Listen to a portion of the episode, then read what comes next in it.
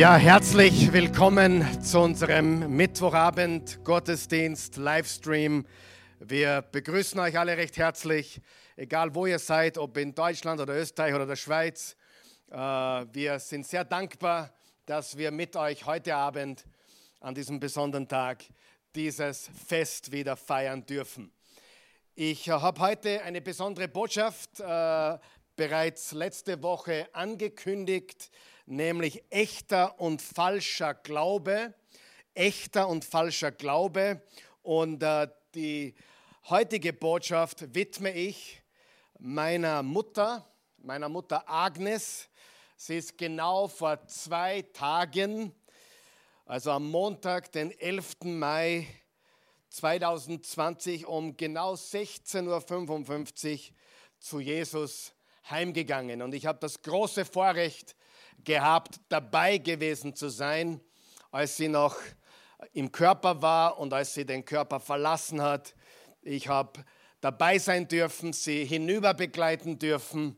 Es war eigentlich eine besondere Zeit, es war eine friedvolle Zeit, es war eine Zeit auch des Glaubens, der Gewissheit, der Sicherheit, dass Jesus Christus ihr Herr und Erlöser ist. Und äh, darum war es eine Zeit, die, die wirklich äh, gut war. Und natürlich, der Schmerz ist groß, wenn man einen geliebten Menschen gehen lassen muss, loslassen muss. Das ist ganz klar. Aber ihr Glaubensleben die letzten Jahre war einfach gewaltig. Das war nicht immer so. Sie war nicht immer eine gläubige Frau, aber über die letzten Jahre und sogar Jahrzehnte ist äh, ihr Glaube immer stärker geworden. Sie hat eine bewusste Entscheidung getroffen, schon vor etlichen Jahren Jesus als persönlichen Herrn und Erlöser einzuladen. Sie hat Jesus Christus mit dem Mund bekennt, sie hat an seine Auferstehung geglaubt. Wir haben gebetet gemeinsam, sie hat gebetet mit anderen. Äh, sie war eine starke Frau des Glaubens und, und gerade dieser echte Glaube ist mir wieder so bewusst geworden was echter Glaube ist an ihrem Leben. Es gibt ja heute viele Menschen, leider auch viele Prediger, die propagieren oder verkündigen keinen echten Glauben. Es ist falscher Glaube dabei, das muss man genauso sagen. Und auch viele, die es deswegen tun, um, um Ansehen zu gewinnen oder um Menschen zu gewinnen für ihr eigenes Reich. Und ich will da heute auch näher drauf eingehen, was falscher Glaube ist. Und, aber echter Glaube habe ich in meiner Mutter gesehen und das ist eine gewaltige Sache. Und ich möchte drei Verse äh, zu, zum Anfang lesen, die genau damit zu tun haben, dass wir heimgehen, dass wir nach Hause gehen, wenn wir unseren irdischen Leib verlassen. 2. Korinther 5, Vers 7 bis 8. Unser Leben hier auf der Erde ist ein Leben des Glaubens, noch nicht ein Leben des Schauens. Das heißt, wir sehen noch nicht, was drüben sein wird. Wir sehen noch nicht den Himmel oder die neue Erde. Es ist noch nicht ein Leben des Schauens, es ist ein Leben des Glaubens. Aber im 1. Johannes steht, im Kapitel 5, da steht, oder im Kapitel 4 oder 5 im 1. Johannes steht, Glaube bedeutet zu wissen, eine, eine, ein wirkliches Wissen, dass Jesus real ist, dass das Leben nach dem Tod echt ist. Und doch sind wir voll Zuversicht, geht es weiter. Und unser größter Wunsch ist, das Zuhause unseres irdischen Körpers verlassen zu dürfen und für immer daheim beim Herrn zu sein. Also die Christen damals, das hat Paulus geschrieben, die Christen damals, für die war das ganz logisch. Ich meine, die haben irrsinnige Verfolgung erlitten. Für, das für die war das Leben, das Christenleben nicht your best life now, also dein bestes Leben jetzt. Im Gegenteil, die wurden verfolgt von allen Richtungen. Äh, in, in jeder Beziehung wurden sie verfolgt. Und, und es ist einfach zu verstehen, dass die sich gesehnt haben nach die Ewigkeit. Die haben nicht darüber nachgedacht, ihr bestes Leben hier zu leben. Die haben darüber nachgedacht, wie wunderbar es sein wird, wenn wir bei Jesus sind. Und das ist der große Unterschied oder einer der großen Unterschiede zwischen echten Glauben und falschem Glauben. Falscher Glaube denkt immer daran, was kann ich mir holen, was kriege ich jetzt, ohne zu verstehen, dass das nicht der Himmel ist und dass uns auf der Erde durchwegs schwierige Zeiten bevorstehen und auch prophezeit werden und Verfolgung angekündigt wird und viele andere Sachen. Sie, viele verwechseln den Himmel mit der Erde. Und das ist wichtig zu verstehen. Die, die wollten zu Hause sein beim Herrn. Dann in Philippa 1, Vers 21 bis 23, de, Paulus sagt hier auch, denn der Inhalt meines Lebens ist Christus. Der Inhalt meines Lebens ist Christus. Das ist echter Glaube. Und deshalb ist Sterben für mich ein Gewinn. Andererseits kann ich, solange ich noch hier auf der Erde lebe, eine Arbeit tun, die Früchte trägt oder für euch da sein. Daher weiß ich nicht, was ich vorziehen soll. Ich bin hin und her gerissen. Am liebsten würde ich das irdische Leben hinter mir lassen und bei Christus sein. Das wäre bei weitem das Beste. Was für ein Glaube. Es ist, ich, ich, ich, ich muss lachen aus Freude, weil äh, wie verwechseln die Christen heute das echte Glaubensleben, wenn sie darüber reden, äh, was sie hier alles haben und wie schön hier alles ist. Gott will uns segnen, Gott will, dass wir es schön haben. Gott hat nichts dagegen, wenn wir reich sind oder, oder viel haben, aber das hat mit Glauben nichts zu tun.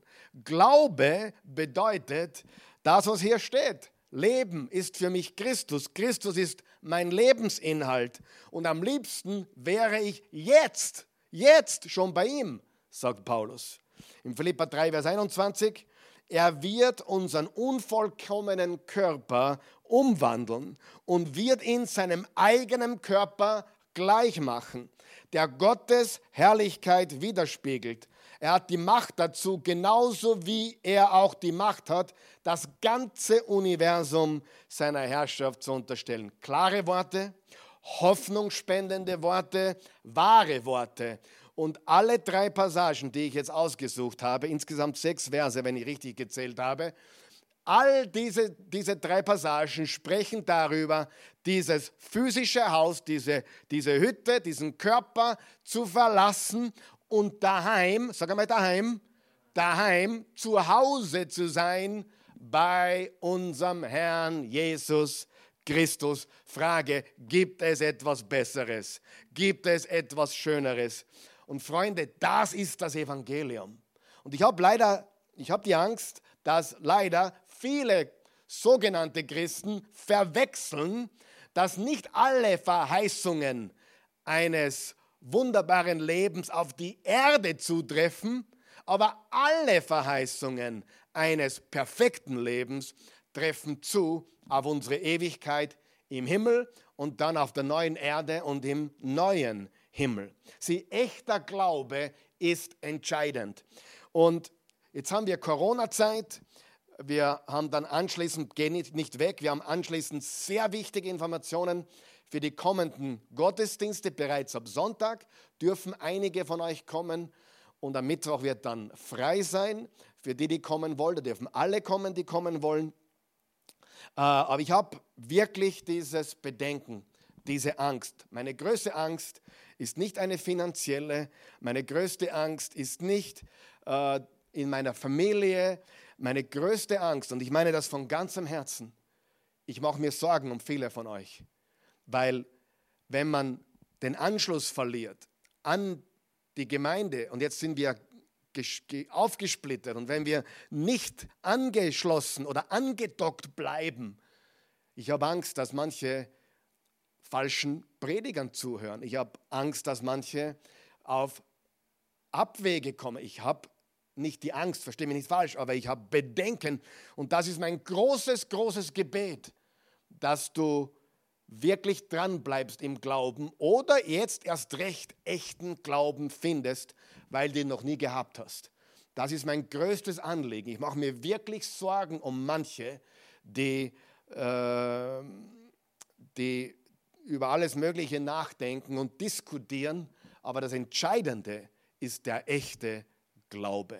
Sieh, du wirst mir nicht entlocken, wie ich zur Corona-Krise so stehe. Das ist nicht mein Job, euch das zu sagen, alle Details. Aber was mein Job ist, ist sicherzustellen, dass unser Glaube echt ist dass unser Glaube echt ist, dass wir das echte Evangelium haben und nicht irgendeine äh, abgedroschene Version oder irgendeine schlechte Kopie vom echten. Das ist mein größtes Bedenken. Ich hoffe, ihr versteht es da erinnern und ich hoffe zu Hause, das ist wirklich wichtig. Wir haben die letzten zwei Mittwoche gesprochen über echten Glauben.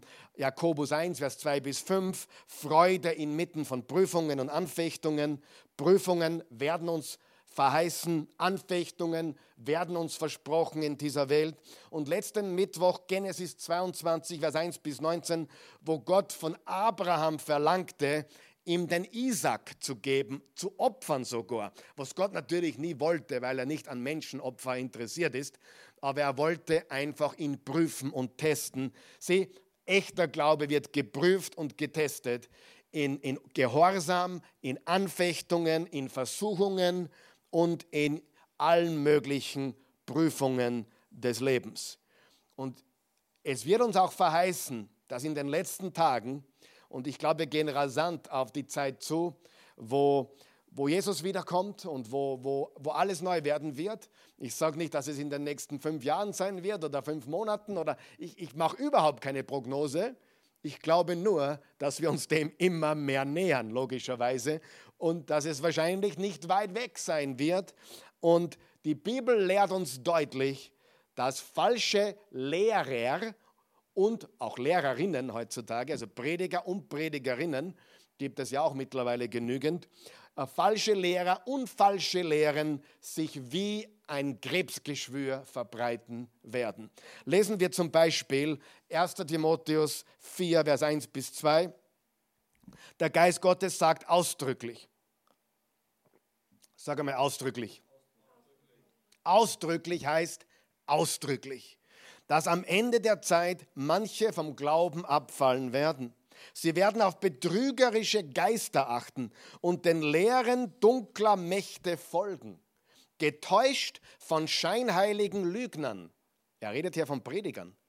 Ist dir das klar? Er redet hier von Menschen, die im Namen Jesus oder im Namen äh, von Spiritualität oder, oder Wort Gottes predigen, getäuscht von scheinheiligen Lügnern, die ihr in ihrem eigenen Gewissen gebrandmarkt sind. Ich persönlich kenne Prediger, die gut begonnen haben und komplett auf falschen Wegen sind heute. Ich kenne sie und die predigen noch weiter. Aber es ist nicht gut, was sie predigen. Es ist eine Irrlehre, was sie predigen. Es ist falsch, was sie predigen. Gut begonnen, wirklich gut begonnen aber auf falsche Wege geraten. Und bevor du jetzt sagst, naja, stopp einmal, Herr Pilsel oder Pastor Pilsel oder Karl Michael, ich möchte dich beruhigen. Jeder von uns hat Fehler in dem, was er sagt und tut, keine Frage. Nur weil jemand was anderes glaubt, ist er deswegen noch kein Irrlehrer. Hast du mich verstanden? Es gibt im Reich Gottes unterschiedliche Schwerpunkte und so weiter. Aber es gibt ausdrückliche Irrlehren wo es um, um darum geht, wer Jesus ist, wo es darum geht, was Jesus getan hat, wie man errettet wird und so weiter. Da gibt es eklatante Irrlehren. Aber natürlich gibt es auch äh, Christen, die ein paar Sachen anders glauben als du und ich, logisch. Deswegen sind sie noch keine Irrlehrer. Aber wir müssen aufpassen auf die Dinge, die wirklich wesentlich sind. Also es gibt äh, ganz wichtige Lehrmeinungsunterschiede und dann gibt es zweitrangige Dinge, die nicht so entscheidend sind. Ja? Äh, einfach wichtig. Es gibt Christen, die glauben, dass, dass, dass, äh, dass man getauft werden muss, um errettet zu sein. Das werden wir heute sehen. Ich glaube nicht, dass das stimmt, obwohl wir gehorsam sein sollen und uns taufen lassen sollen. Lesen wir 2 Timotheus 3. Du musst wissen, dass die Zeit vor dem Ende sehr schlimme Phasen haben wird. Die Menschen werden selbstsüchtig sein. Hört auf diese Worte ganz genau hin, ob du das wieder siehst in der heutigen Zeit. Die Menschen werden selbstsüchtig sein, geldgierig, großtuerisch, gibt es heute gar nicht, und eingebildet. Sie werden Gott lästern, ihren Eltern nicht gehorchen und vor nichts mehr Ehrfurcht haben. Sie sind undankbar, lieblos und unversöhnlich. Sie werden ihre Mitmenschen verleumden und sich hemmungslos ausleben. Sie sind gewalttätig und hassen das Gute. Zu jedem Verrat bereit sind sie leichtsinnig und werden vom Hochmut verblendet. Sie leben nur für ihr Vergnügen und kümmern sich nicht um Gott. Sie geben sich zwar einem frommen Anschein, aber von der Kraft wahrer Gottesfurcht wollen sie nichts wissen. Halte dich von solchen Menschen fern. Das heißt nicht, dass wir uns von den Menschen alle fernhalten müssen, aber von dem Gedankengut, von dem, was hier propagiert wird, halten wir uns fern. Ich könnte jetzt ohne zu übertreiben fünf Stunden über diese fünf Verse reden. Selbstsüchtig, geldgierig, großtürisch, eingebildet, undankbar, keine Ehrfurcht mehr, unversöhnlich, hemmungslos ausleben, frommer Anschein, haben viele Religionen, aber keine echte Gotteskraft. Also wir sehen hier Zeichen der, uns, der heutigen Zeit. Und das hat zur Zeit der Apostel bereits begonnen und stattgefunden und heute noch viel mehr. Wir haben heute sehr viele falsche Lehrer und falsche Lehren und die muss man entlarven. Das ist unsere Aufgabe. Vor allem als Hirte habe ich die Aufgabe, meine Herde vor Wölfen zu schützen. Sage mal Amen. Amen. Und ich nehme diese Aufgabe ernst. Du kannst mir glauben, ich, ich weiß, Menschen mögen mich nicht. Du magst mich vielleicht oder vielleicht schaut auch jemand zu, der mich nicht mag. Äh, die darinnen mögen mich, glaube ich. Äh, aber ich sage dir ganz ehrlich, ich bin kein Prediger, der dir das sagt, was du gerne hören möchtest. Ich hoffe, ich kann dich ermutigen und dir Hoffnung geben und dich auferbauen, aber am Ende des Tages geht es mir nicht darum, dich zu kitzeln, sondern darum, die Wahrheit zu predigen. Denn nur die Wahrheit verändert, nur die Wahrheit macht frei, nur die Wahrheit bringt uns ans Ziel. Amen. Heute möchte ich mit dir drei falsche Irrlehren behandeln. Es gibt viele andere, aber ich habe mir drei für heute ausgesucht, weil wir ähm, ja, mehr Zeit für heute auch nicht haben. Aber diese drei sind sehr wesentlich und die fallen mir in letzter Zeit sehr stark auch auf in der Zeit, in der wir leben. Falsche Lehre Nummer eins. Wenn der Erlösung durch Gnade allein aufgrund des Glaubens etwas hinzugefügt wird. Ich meine folgendes. Es gibt Lehrer und Prediger und Lehren, die fügen dem, der Erlösung etwas hinzu, wie man erlöst wird. Und die Wahrheit ist, es ist durch Gnade allein aufgrund des Glaubens. Wenn etwas hinzugefügt wird, was viele Kirchen und Prediger tun oder zusätzliche Regeln aufstellen, so kann man das auch Gesetzlichkeit nennen. Du musst getauft sein, du musst in Zungen reden oder beten, äh, du musst dies oder jenes, musst am Sabbat, am Samstag den Gottesdienst besuchen, du darfst nicht tanzen oder fortgehen oder sonst irgendetwas was immer auch Regeln aufgestellt werden, zusätzlich zum Wort Gottes, das nennen wir Gesetzlichkeit. Durch Gnade allein aufgrund des Glaubens werden wir gerettet. Aus Gnade oder durch Gnade allein aufgrund des Glaubens. Lesen wir Epheser 2, Vers 8 bis 10 noch einmal.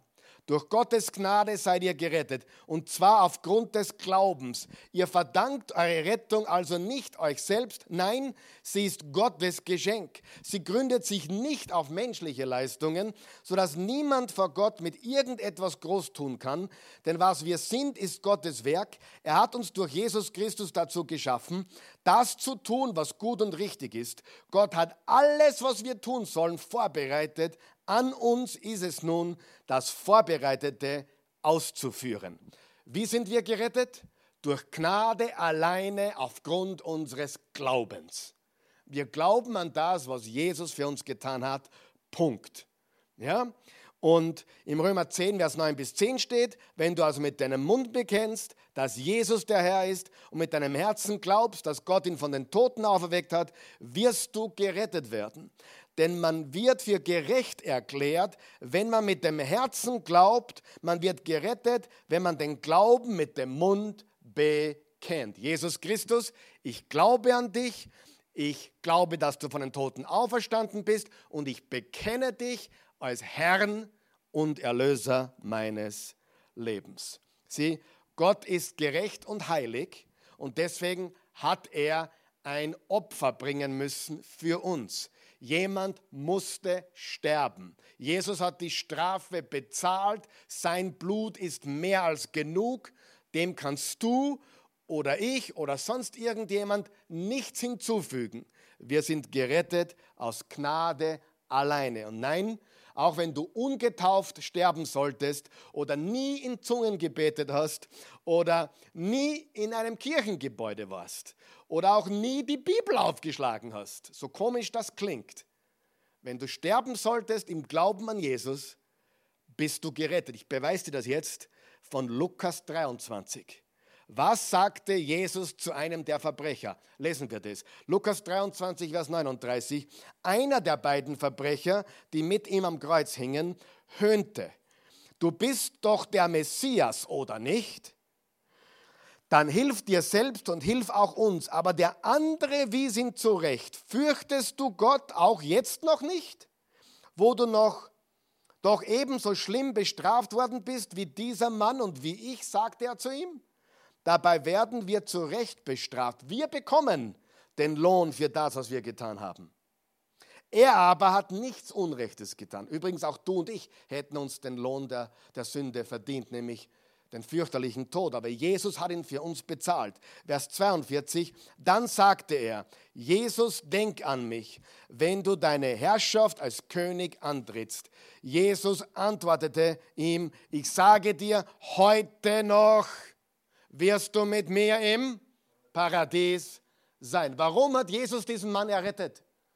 Er war in keiner Kirche, er war nicht gefirmt, er, war, er, hat, er hat nicht in Zungen gebetet, er ist nicht getauft worden, er ist, äh, hat keinen Gottesdienst besucht, hat keine Bibel gelesen. Und soweit wir wissen, war das sein erstes und letztes Gebet. Jesus, denk an mich, wenn du dein Reich aufrichtest. Er hat ihn bekannt als Herrn, indem er gesagt hat, dein Reich. Er hat ihn anerkannt als den Sohn Gottes, während ihn der andere abgeleugnet hat.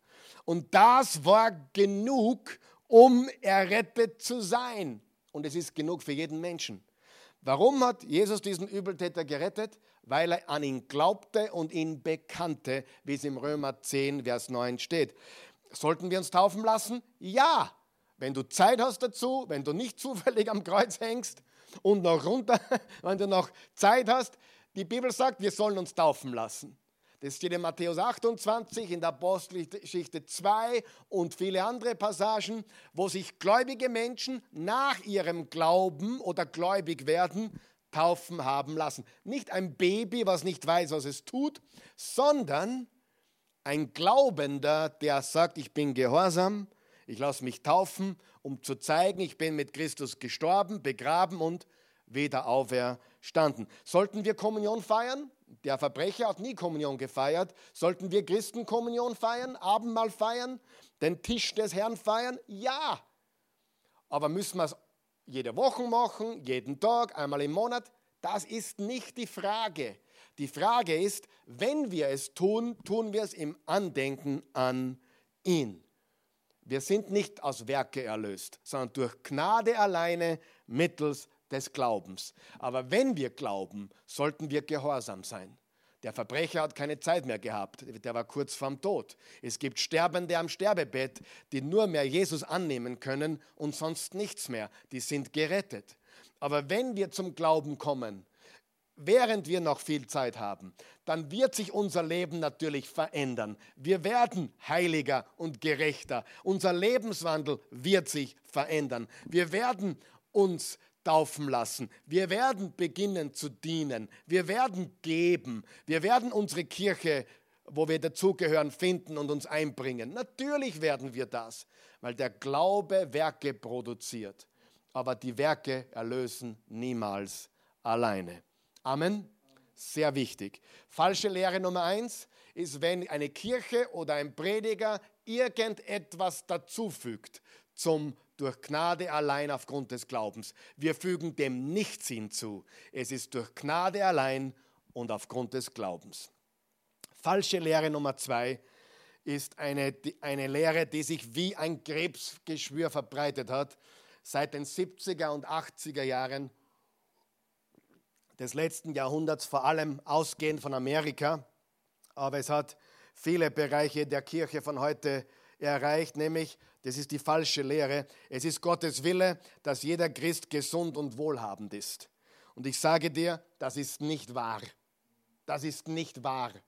Und ich weiß, ich schockiere jetzt einige, aber ich sage dir, es ist nicht wahr. Äh, definitiv nicht. Gottes Verheißung ist nicht, dass du immer wohlhabend bist.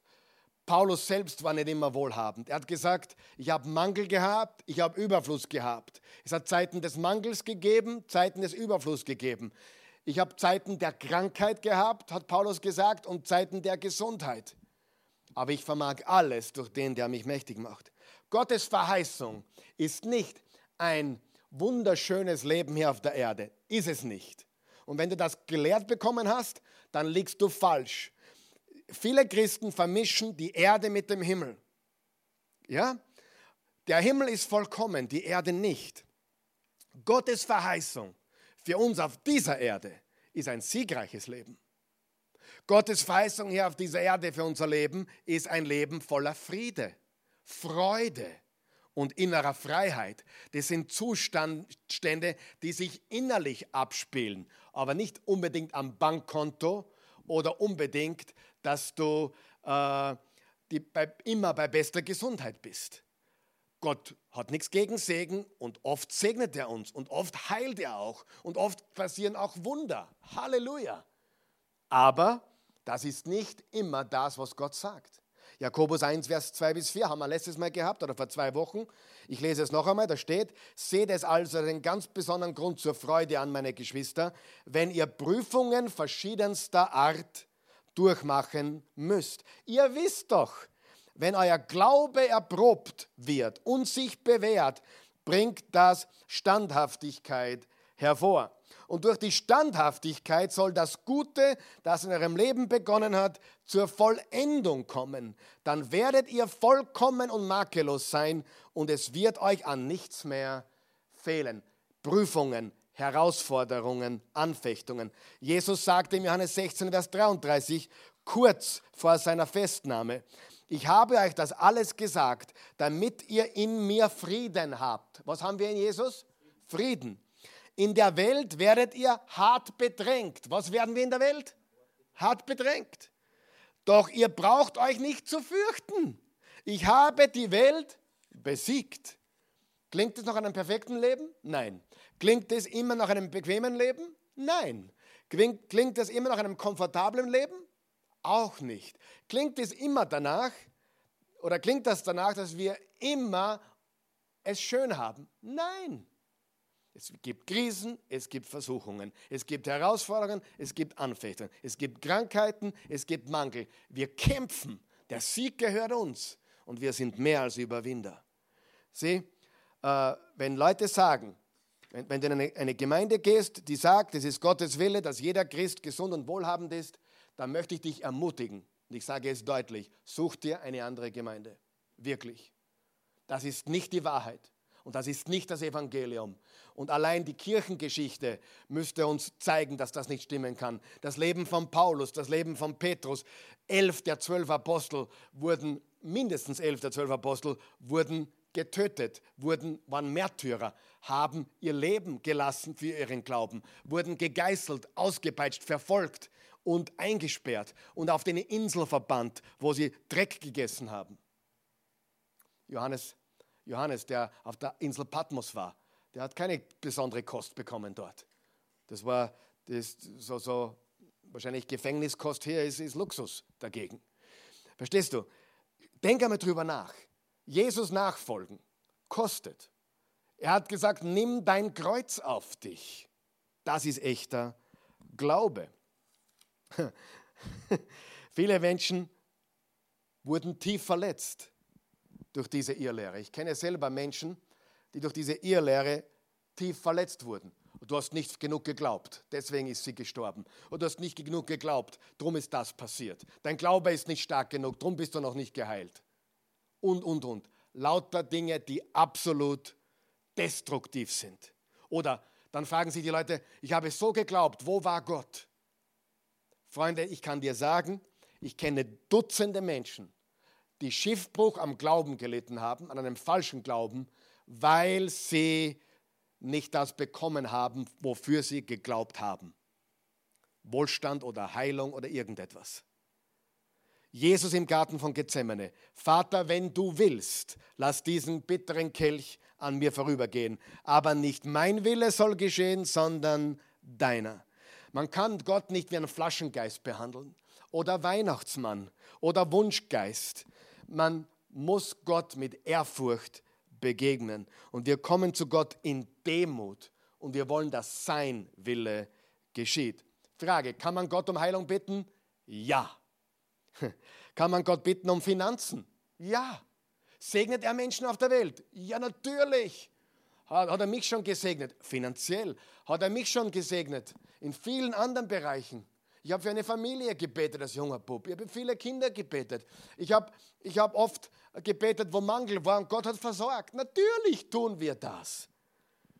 Meine Mutter hat für ein Wunder geglaubt, aber sie war auch offen für Gottes souveränen Plan. Und das ist echter Glaube. Das ist echter Glaube. Sie hat gesagt, ich bin offen für ein Wunder. Ich bin auch offen dafür, dass es kein Wunder gibt. Und ich habe immer gesagt, es wird ein Fest geben. Es wird hier ein Fest geben und es wird dort ein Fest geben, aber ein Fest gibt es garantiert. Und das ist unsere Botschaft, die wir haben. Und viele Menschen, wie gesagt, wurden tief verletzt von dieser falschen Lehre. Übrigens haben wir auch heute Ärzte, die wir aufsuchen können. Wir, haben, wir müssen uns auch richtig ernähren. Wir brauchen auch den richtigen Lebenswandel. Viele Dinge, die hineinspielen, um gesund zu sein. Und selbst das ist keine Garantie, denn meine Mama ernährte sich wunderbar gesund. Sie war fast ein Gesundheitsfreak. Ja? Aber dann kam ein, ein Magenkrebs hervor, der, äh, ein Tumor, der bereits bei der Geburt ihres dritten Kindes vor 44 Jahren eine Narbe hinterlassen hat. Und da ist dieser Tumor gewachsen, 44 Jahre später. Weißt du, was sie gesagt hat? Gott hat mir 44 Jahre geschenkt. Das ist Glaube, mein Freund. Verstehst du das? Das ist Glaube. Dankbarkeit für das, was Gott uns gibt, das ist Glaube.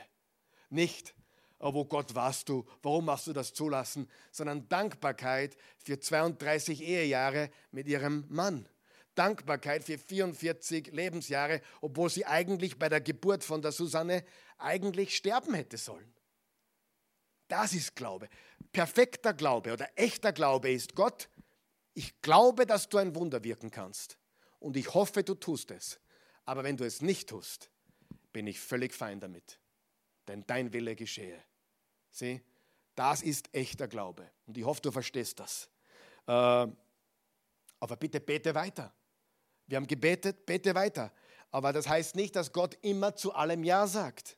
Sein, seine Antwort ist nicht immer Ja. Manchmal sagt er auch Nein. Oft sagt er gar nichts. Er ist Gott, er ist souverän. Die Erlösung ist immer 100 Prozent. Jeder, der Jesus anruft, ist gerettet. Weisheit, habe ich festgestellt, gibt er uns auch immer. Das steht im Jakobus 1, Vers 5. Aber die anderen Dinge des Lebens, wie lange wir leben werden, ob wir, im, ob wir Millionäre sein werden, das hängt von anderen Dingen auch ab. Wie hart wir arbeiten, wie fleißig wir sind. Natürlich, Gott, Gott segnet Unternehmen, Gott segnet Finanzen. Ich habe es immer wieder gesehen. Aber echter Glaube ist, dass Gott souverän ist und wir mit allem, was er mit uns machen will, im Reinen sind. Denk an Hiob, wo Hiob durchgeführt wurde. Aber hier ist die gute Nachricht. Weißt du, dass Hiob am Ende seiner Geschichte Gott besser kannte wie vorher? Hiob 42, Vers 5. Herr, ich kannte dich nur vom Hören sagen. Jetzt aber habe ich dich mit eigenen Augen gesehen. Was lernen wir von Hiob? Er hat ihn vorher nicht gekannt. Er war steinreich, hat zehn Kinder verloren, hat Haus und Hof und alle Habe verloren. Er war komplett entmutigt. Dann hatte er noch Freunde unter Anführungszeichen. Da braucht man keine Feinde, wenn man solche Freunde hat, die ihn noch äh, beschuldigt haben, dass er selbstgerecht sei und so weiter, die ihn entmutigt haben. Und am Ende hat Gott gesprochen. und er durfte Gott kennenlernen. Und ich kann dir sagen, meine Mama hat Gott kennengelernt, aber nicht in den schönsten Zeiten ihres Lebens, sondern in den schwierigsten Zeiten ihres Lebens. Und sie hat eine echte, echte Bekehrung erlebt. Sie hat wirklich Jesus kennengelernt und das war nicht immer so. Und ich bin so froh, sie, sie, sie, sie kannte ihn vom Hörensagen, am Ende kannte sie ihn höchstpersönlich. Sie hat ihn mit eigenen Augen gesehen, jetzt ist sie in seiner Gegenwart. Wann lernen wir Gott kennen? Wann wir einen fetten, dicken Lamborghini fahren und die Million am Konto ist oder die fünf? Come. Da, kannst du dir vorstellen, Apostel Paulus im Lamborghini und mit fünf Millionen am Konto? Ist das wirklich Christentum? Jetzt ganz ehrlich. Das ist doch eigentlich Frevel, oder? Die haben alles gegeben. Und wenn Gott dich reich gesegnet hat, wenn Gott dich reich gesegnet hat, dann sei ein Geber. Dann hast du eine Verantwortung. Übrigens, wir sind alle reich, nur so nebenbei. Es gibt in jedem Land auf dieser Welt Menschen, die würden dich anschauen und sagen, boah, so reich möchte ich auch sein. Weil Österreich ist Österreich. Und, und Deutschland ist auch nicht arm. Also die Schweiz habe ich gehört auch nicht. Aber lies die Bibel, lies die Geschichten von Paulus, Petrus und der Jünger, was echter Glaube ist und was es bedeutet, wirklich im Glauben zu stehen. Und, und die, die Jünger haben alle kein langes Leben gehabt. Die sind frühzeitig getötet worden. Mit 50, 55, 45. Also nur der Johannes wurde 90 oder mehr. Alle anderen sind frühzeitig verstorben. Aber weißt du was? Bei Jesus sein ist besser. Glaubst du das? Glaubst du das wirklich? Und wenn Gott dich hier auf der Erde nicht heilt, dann bist du im Himmel für immer geheilt. Und wenn du hier auf der Erde kein Gold und kein Geld hast oder nicht viel, dann hast du im Himmel goldene Straßen. Verstehst du? Das ist ein Buch von Ewigkeit. Und das müssen wir verstehen. Ich habe auch gelitten. Meine Familie hat gelitten, aber Gott hat es verwendet mich zu verändern, mir Demut beizubringen, echten Glauben beizubringen, echten Frieden beizubringen, echte Freude beizubringen, mich runterzuholen. Einige, die mich früher noch gekannt haben, wissen, das war notwendig.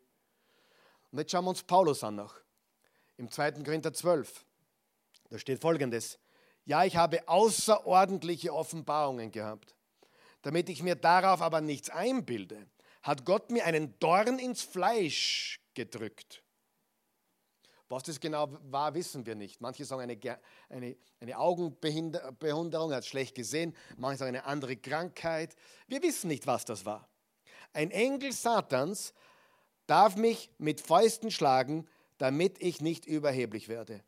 Jetzt pass auf. Dreimal habe ich den Herrn angefleht, mich davon zu befreien. Wie oft? Dreimal. Doch er sagte zu mir, meine Gnade muss dir genügen. Denn meine Kraft ist gerade in den Schwachen mächtig.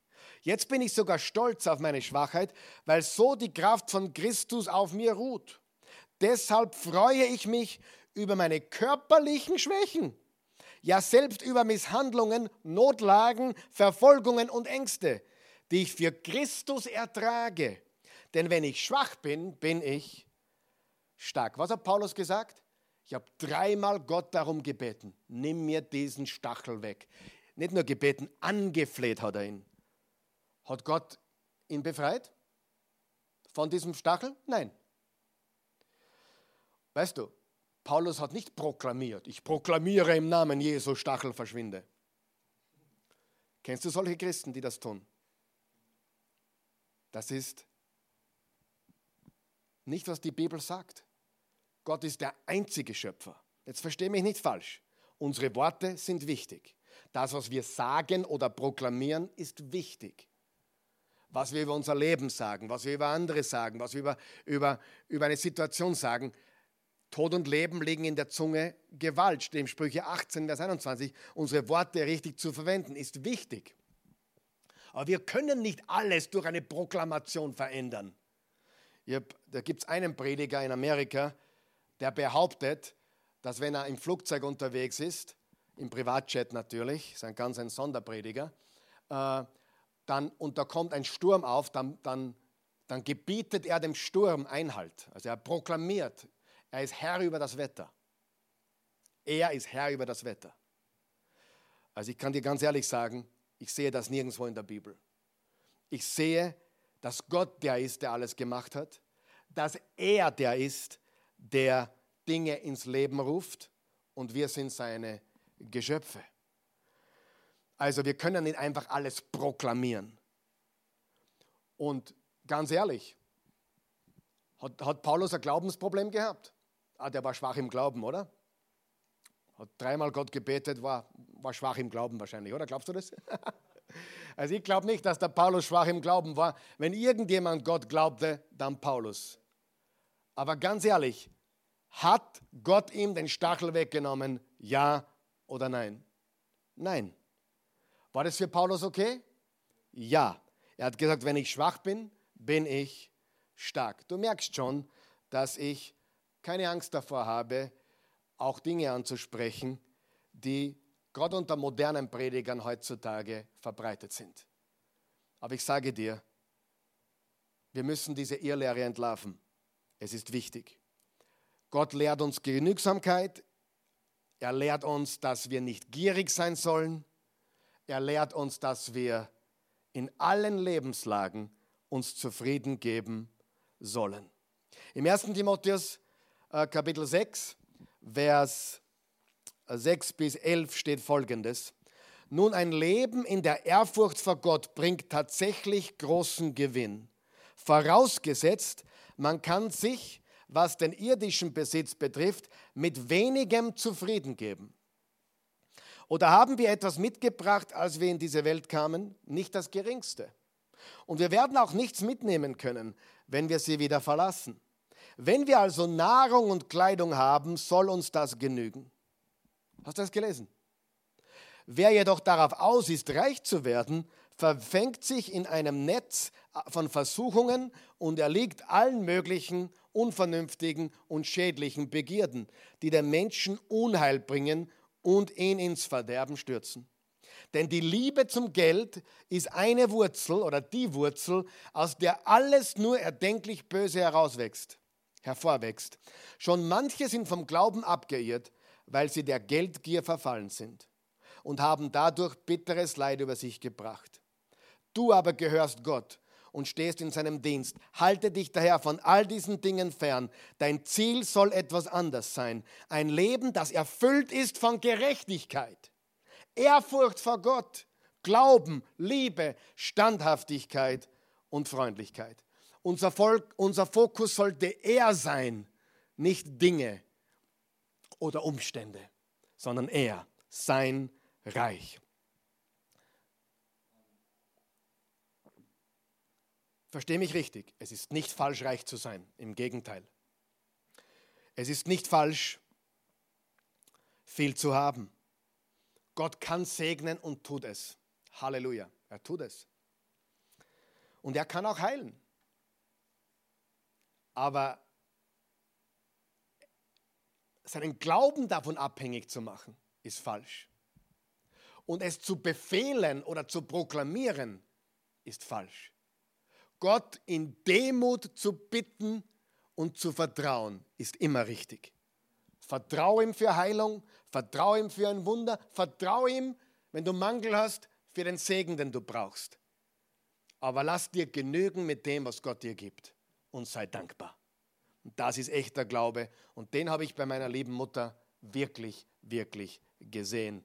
Sehr stark im Kontrast zu manchen anderen Menschen, die sogenannte Glaubenshelden, die ich kenne persönlich, ehrlich. Schauen wir uns noch eine dritte falsche Lehre an, ganz kurz. Das ist die Hypergnade und Hyperliebe, nenne ich sie.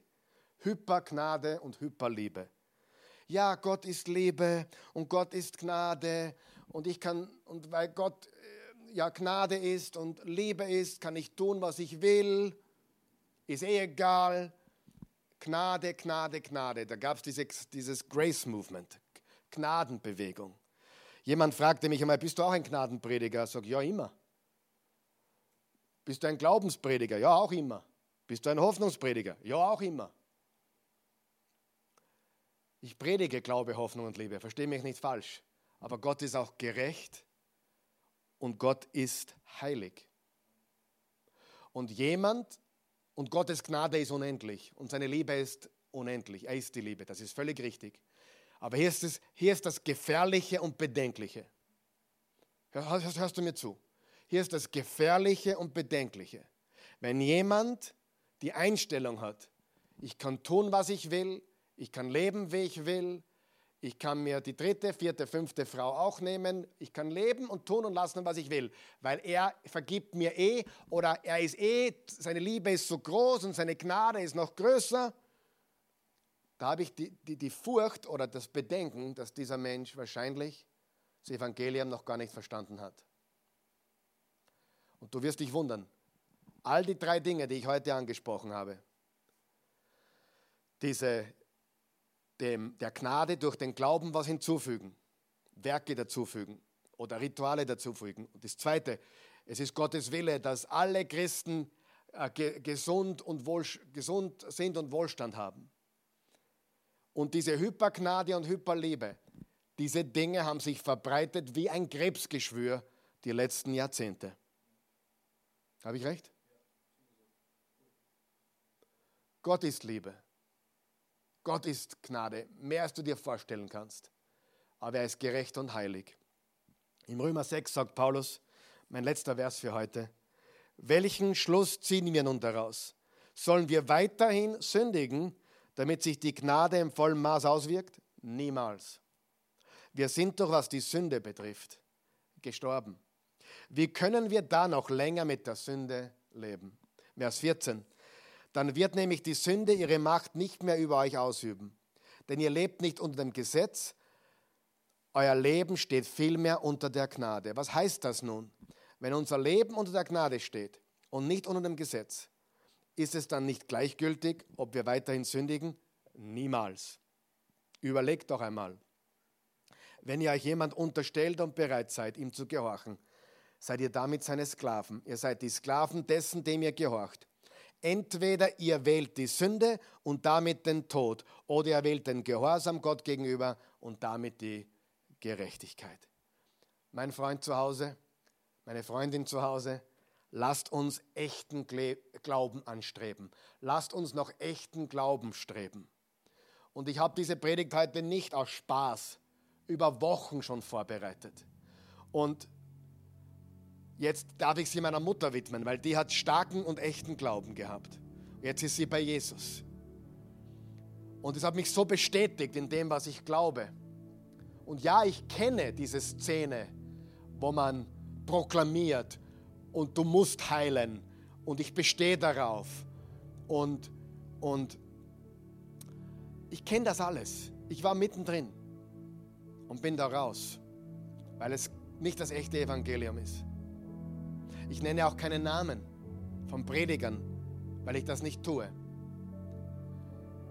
Aber solltest du in einer Gemeinde oder Kirche sein, wo diese falschen Lehren verbreitet werden, Hyperliebe, Hypergnade, lebe wie du willst, ist eh egal, Gnade, Liebe ist größer. Wenn du in so einer Gemeinde bist, bete für eine neue. Wenn du in einer Gemeinde bist, wo, wo behauptet wird, es ist immer Gottes Wille, dass alle Christen gesund sind und, und, und alle im Wohlstand leben, ich empfehle dir wirklich, such dir eine neue geistliche Heimat, wo das echte, wahre Evangelium verbreitet wird. Ich meine das ernst. Das ist ein falsches Evangelium. Und wenn du in einer gesetzlichen Gemeinde bist, wo, wo, wo man durch Werke gerecht wird, dann musst du auch darüber nachdenken. Das ist auch nicht das Evangelium. Wir werden allein durch Gnade errettet, indem wir es im Glauben annehmen. Und dann, durch die Gnade verändert sich unser Lebenswandel. Wir werden gehorsamer.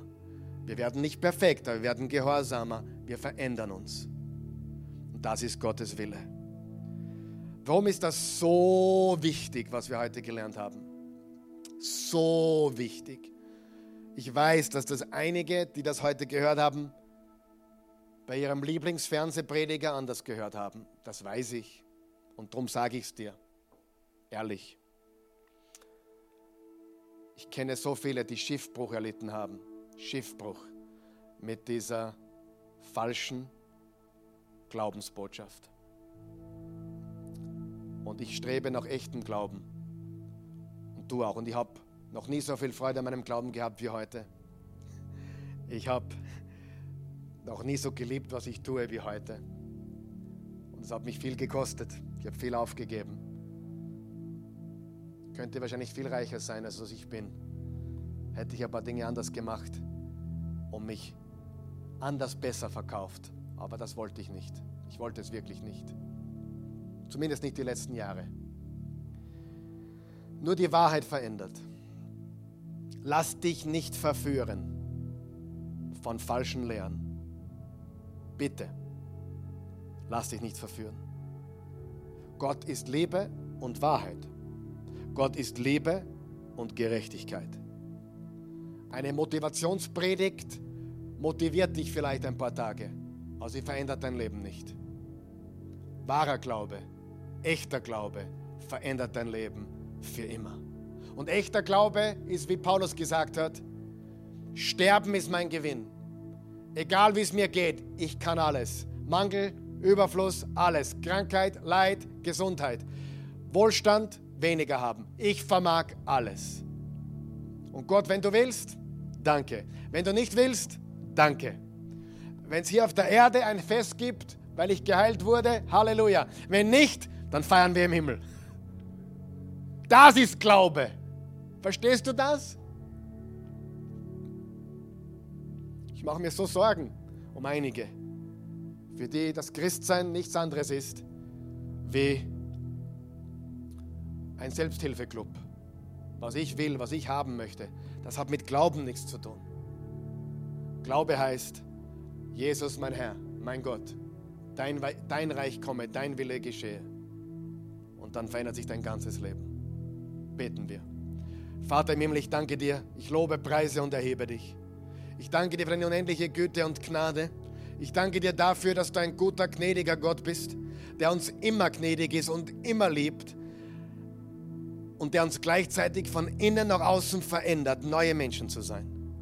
Gott, ich danke dir für echten Glauben, der nicht nur diese Erde betrifft, sondern alle Ewigkeit. Der neue Bund, den wir durch Jesus haben, das Blut, das er für uns vergossen hat, ist das Blut des neuen Bundes, das uns reinwäscht von aller Schuld und Sünde.